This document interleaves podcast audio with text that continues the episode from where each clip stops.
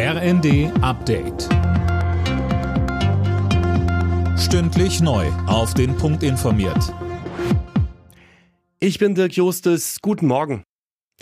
Die Weltpolitik ist ab heute zu Gast in Deutschland. In München startet die alljährliche Sicherheitskonferenz. Zahlreiche Staats- und Regierungschefs sind dabei.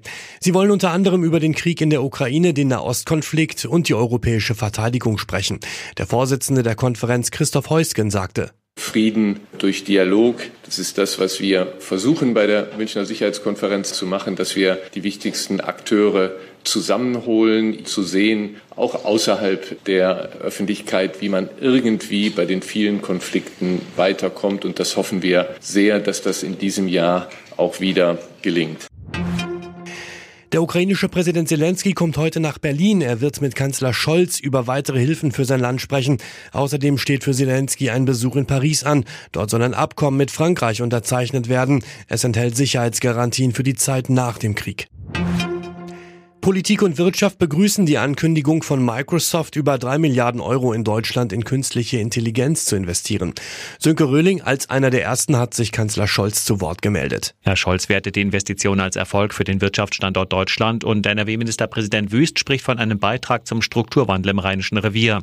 In seinem Land will Microsoft einen großen Teil des Geldes investieren, unter anderem in neue Rechenzentren. Außerdem soll der Raum Frankfurt profitieren. Dort gibt es einen europäischen Internetknotenpunkt.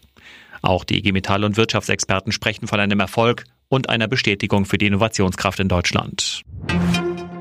Ein russisches Raumschiff ist auf dem Weg zur internationalen Raumstation.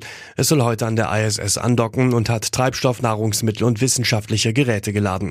Die ISS ist eines der wenigen Projekte, bei denen die USA und Russland aktuell noch zusammenarbeiten. Zum Fußball. Im Hinspiel der Europa League Zwischenrunde hat Freiburg 0 zu 0 gegen den Arsenal Lens aus Frankreich gespielt und in der Conference League trennte sich Frankfurt 2 zu 2 vom belgischen Verein Saint-Gilloise. Alle Nachrichten auf rnd.de